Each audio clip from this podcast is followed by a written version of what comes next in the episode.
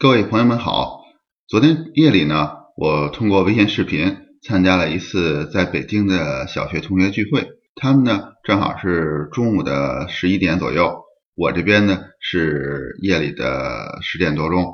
呃，通过微信视频呢，我还见到了我的小学的好久不见的呃语文老师张老师。他呢看着起来身体还非常好，做老师的还老惦记学生，嘱咐我呢一定要保重身体。从小学毕业到现在啊，都快三十年了。在聚会的很多同学里边啊，也在收听这个节目。其中有个同学呢，说让我聊聊呃怎么来申请这个移民。说实话呢，因为这个移民的申请过程啊，因为我办理的时候呢，呃叫九一新政，我申请的时候呢是在两千零七年，那个时候的这个申请的呃这个办理过程呢，跟现在有很大区别。但是同学既然说了。我一定呢，呃，录一期节目。虽然当时的所谓九一新政呢，跟现在的这个移民政策有很大不同，但是多多少少呢，还是有一些这个参考价值。当时我办理呢是技术移民，为什么选择加拿大而不是澳大利亚呢？因为我当时的条件啊是不符合这个澳大利亚的移民的。我曾经咨询过一个办理澳大利亚移民的中介，按照他们的说法呢。因为我的职业呢是不能呃满足澳大利亚移民的要求，但是可以办理一种有限制的移民，就是说我必须得到呃澳大利亚的南部阿德雷德地区，在那里至少住上几年，之后呢才能转成一种自由的身份，可以到其他地区。而当时的加拿大移民呢就没有这种限制，对职业要求呢呃比较宽松，在它相应的文件里面呢有上千种职业。呃，基本上所有的人呢都能找到自己配合的这种专业。当时为什么叫九一新政呢？这也是咱们呃这些中国人的说法。在加拿大的移民网站上呢叫简化程序，当时真是很简单，呃，只要填一张简表，写上自己的名字呀，最基本的这些信息，嗯，包括家庭成员都有谁，谁是主申请，谁是副申请，把这张简表填写好之后呢。和这个申请费，嗯，我记得有几千块钱人民币吧，提交给香港或北京的这个使领馆。当时呢，也有很多人去选择，呃，到香港的领事馆去申请，嗯，因为按当时的这种呃时间安排呢，嗯，在香港的这种呃处理的速度呢，会比北京快一些。但是我个人呢，因为觉得，呃，对我来说北京更方便，就在北京申请的。而实际上呢。过了几年之后，事情发生了变化，北京的申请速度比香港反而快一些，所以我们呃也算是误打误撞。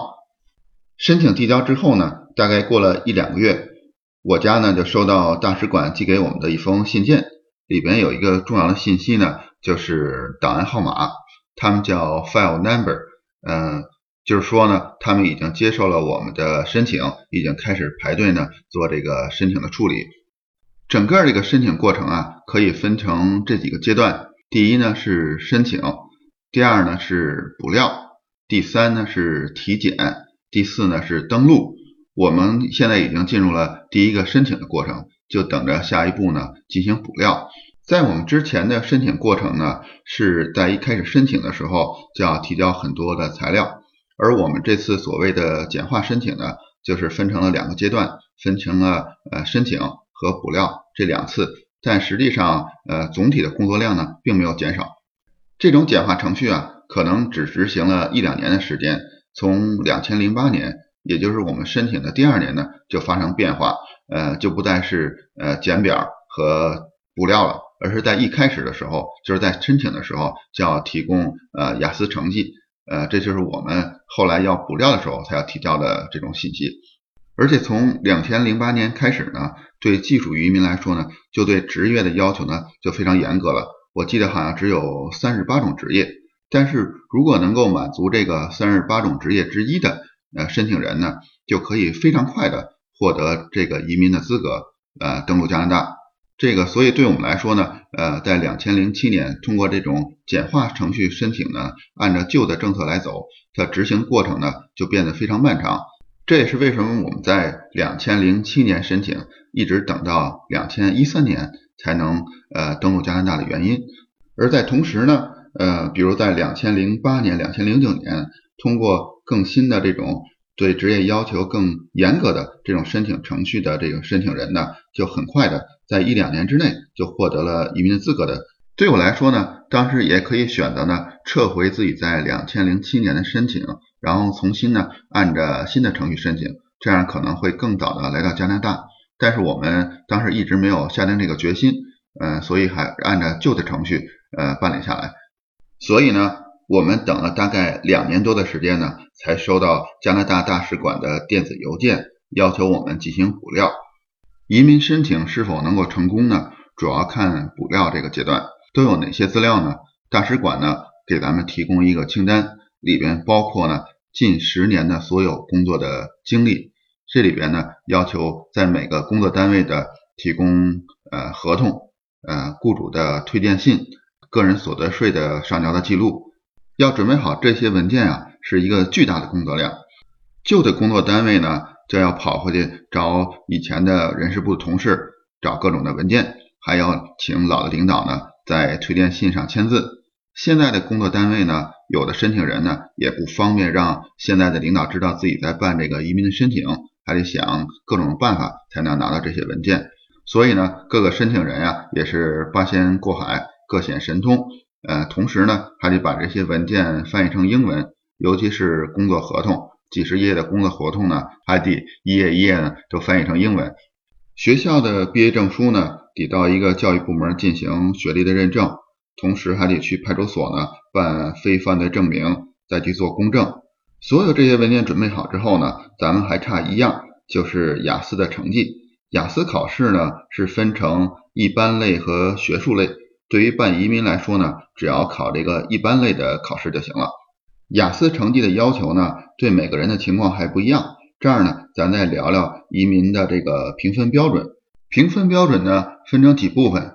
第一部分呢是年龄，年龄太大呢就会逐渐分数降低。第二部分呢是工作经历，我记得好像是四年以上呢就达到满分了。然后是学历，呃，大专呢还是大学还是研究生，每个不同的学历呢分数也不一样。还有一些加分的项目，比如说已经拿到了加拿大的公司提供的聘用的通知书。还有呢，就是英语语言能力，主要就是刚才说的雅思考试，不需要两个人呢都考，所以一般两口子呢，谁的英语好呢，谁做主申请来考这个雅思，另外一位呢就不需要做这个雅思考试。最后呢，把您各项目的分数呢求和，包括您的年龄啊、工作经历、呃学历，还有这个英语考试，还有这个各个加分项目。总分呢，好像达到六十七分呢，就可以达到这个移民的标准了。这样呢，您可以倒推出来自己这个雅思考试啊，到底需要几分？雅思考试啊，分成几个部分。首先呢是去笔试，笔试呢就分成听力、阅读和写作这三部分。听力和阅读呢，相对来说比较简单，尤其是阅读，阅读不用花太多的精力去练，但是要得到满分啊，也不容易。剑桥呢出了一套雅思的真题的书籍，如果把这个本书上的这些呃听力题和阅读题呢都练过一遍呢，我觉得您去考雅思考试，在这两个项目上就已经准备好了。写作呢是这个项目里最难的，同时呢，而且他要写两篇文章，一篇呢短文章，一篇那个长的文章，要在这么短的时间呢把这两篇文章都写好呢，是一个非常难的事情。同时也很难呢，把写作水平呢能在短时间内提高到他的要求，所以这个时候一定要找一些呃考试的技巧，比如呢准备一些像万金油一样到处都能用的词呢和句子，这样虽然自己的写作水平啊没有真正的提高，但是在考试的时候呢，把这些漂亮词和句子写在上面，就可以获得一些额外的分数。笔试考试之后呢，还有一次口语考试。这两个考试呢，中间差了一天和两天的时间。口语考试呢是一对一的，口语考试呢也比较难。虽然可能在外企啊也工作了几年，经常用英语，但是在外企工作呢，呃，英语只要能够沟通清楚就好了。但是口语考试呢，要考虑这个语法的问题、用词的问题，所以这个口语考试呢，也需要花很多的精力来准备。雅思考试结束后呢，等您拿到成绩单呢。把成绩单和刚才说的其他的文件，包括推荐信、呃翻译的合同、呃个人所得税，还有无犯罪证明和学历有关的这些文件呢，都准备好，一起呢做成一个漂亮的夹子，寄给这个加拿大的大使馆。如果您准备的这个文件呢都能符合大使馆的要求，下面您唯一能做的呢，就是等待着大使馆通知您呢做这个体检。当我们花了这么巨大的精力呢，准备好这些文件，都正确的提交给大使馆之后呢，呃，我们就进入了一个嗯几乎是没有限期的等待。先开始的时候啊，我们抱着还是挺大的希望，但是后来呢，传来了越来越多的这个不好的负面的消息。一方面呢，是在我们之后申请的走的新的流程的申请人呢，都已经到了加拿大。第二方面呢，又传来新的消息，要把呃我们这种简化手续申请人呢做一刀切，要把很多人这个申请呢就干脆给呃取消掉。当时非常多的申请人呢都不甘心，而且认为这种一刀切的做法呢是违反了法律程序，所以很多申请人呢联合在一起。也请了在加拿大的律师，准备跟这个移民局呢打官司。当时我们家两口子对北京的生活呀也没有特别多的抱怨，所以没有参与在这个打官司里面。就这样就把这移民的事呢就暂时放在一边。后来呢事情又一波三折，我这边呢因为工作的原因啊去德国住了半年。当时呢我就住在慕尼黑的奥林匹克公园的边上，这公园真是挺漂亮的。我有空的时候呢，只要是天气好，都会在里边呃散散步啊，跑跑步啊。有一个周末，我就看到有一个父亲带着自己一个小孩，小孩可能五六岁吧。父亲站在这个呃小山坡上，小孩呢骑自行车从坡下呢往坡上骑。快到坡顶的时候呢，他就骑不动了，然后他爸爸呢就推他后背一把，把他推到这坡顶。然后小孩从呃到了坡顶之后呢，再滑下去。然后再从另外一边呢再骑上来，当时的我呀就被这个场景给深深的触动了，因为觉得自己在北京的女儿啊就很难有这种条件在这样的公园里边呃享受呃这种环境，因为在北京好像很多地方咱们普通老百姓去的地方啊人都挺多的，尤其像那个少年宫去那儿甚至玩个秋千啊都要排队很长时间，然后另外呢是在一二年的年底回到北京的时候啊。正好赶上非常严重的雾霾，然后自己都觉得呃这嗓子不舒服了两个星期，才慢慢适应过来。所以那个时间啊，又想起这个移民的事情来了。而偏巧在这个时候啊，我有一天手机里边收到了一封加拿大大使馆寄给我的邮件，一看呢，就写的是体检。当时的心情啊，真是很复杂。我们一家三口呢，就很快做了体检。记的体检呢，是在北京东二环的港澳中心。体检之后呢，这个移民的事情应该就算板上钉钉了。但是呢，又出了一点插曲，因为这个时间呀，相对于以前的补料阶段呢，又过了两三年。大使馆呢要求我们提交一些更新的文件，其中包括呢无犯罪证明。而因为我在德国待过半年，所以又要交呢在德国这段时间的无犯罪证明。这下就把我难住了，因为咱们在北京做这个无犯罪证明呢。要自己去派出所拿到这个派出所出去的证明呢，再去做公证。难道我还需要去趟德国，去那里去取这个无犯罪证明吗？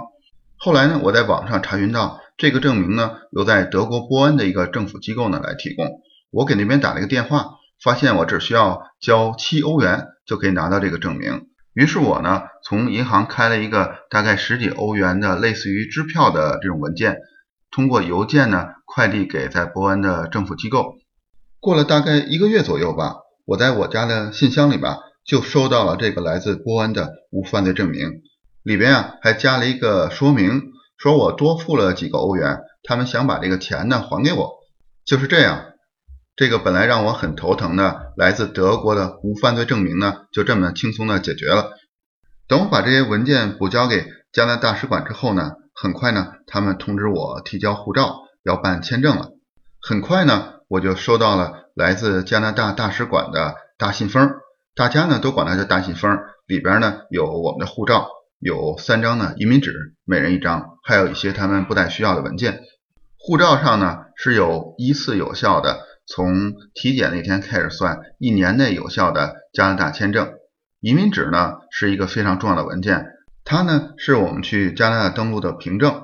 即使以后有了枫叶卡，也要保留这个移民纸，因为我们觉得自己啊各方面还没有准备好，所以决定呢先去短登，去看看加拿大呢是一个什么样的地方。另外呢，短登的主要的目的呢是办理枫叶卡。当我们拿到这个移民纸呢和一次性的签证之后呢，就应该在签证有效期之内登陆加拿大办理枫叶卡。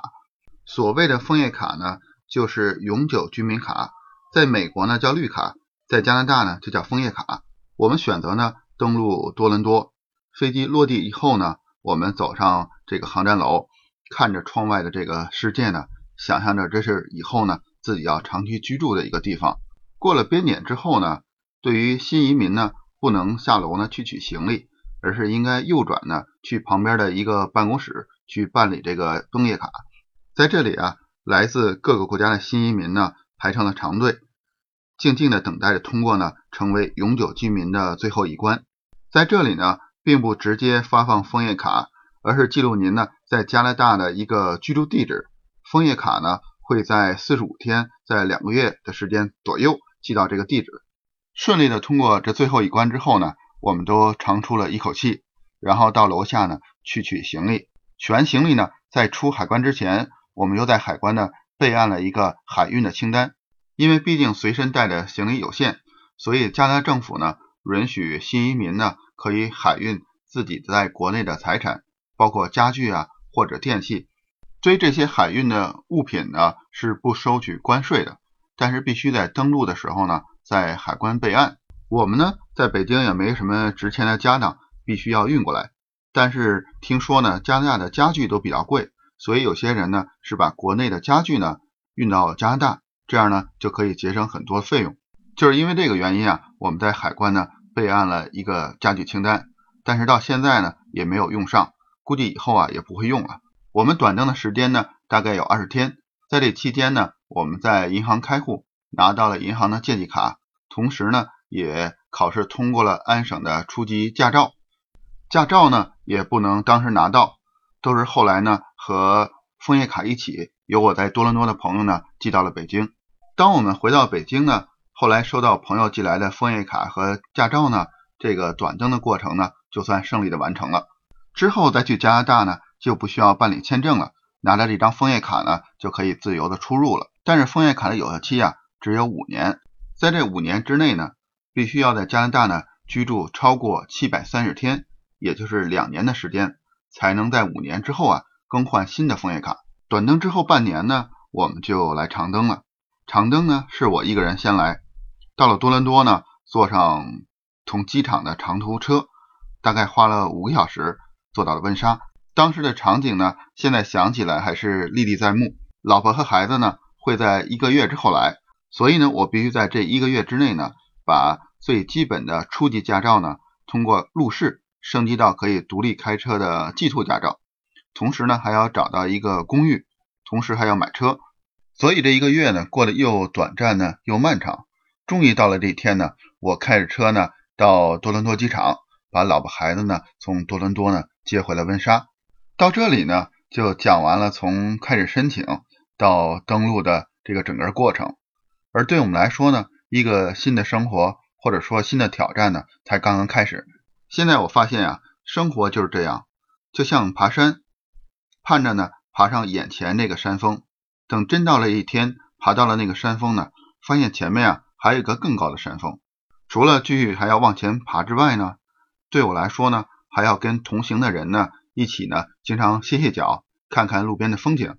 这一期呢，是应同学的要求呢，跟大家聊一聊我家在办理加拿大技术移民的申请过程和登录的过程。借着这个机会呢，我自己也重温了一下这十年来的心路历程。同时呢，我也希望自己的这些个人的经历呢，能给各位听众呢提供一点点的参考作用。各位朋友们，咱们下期见。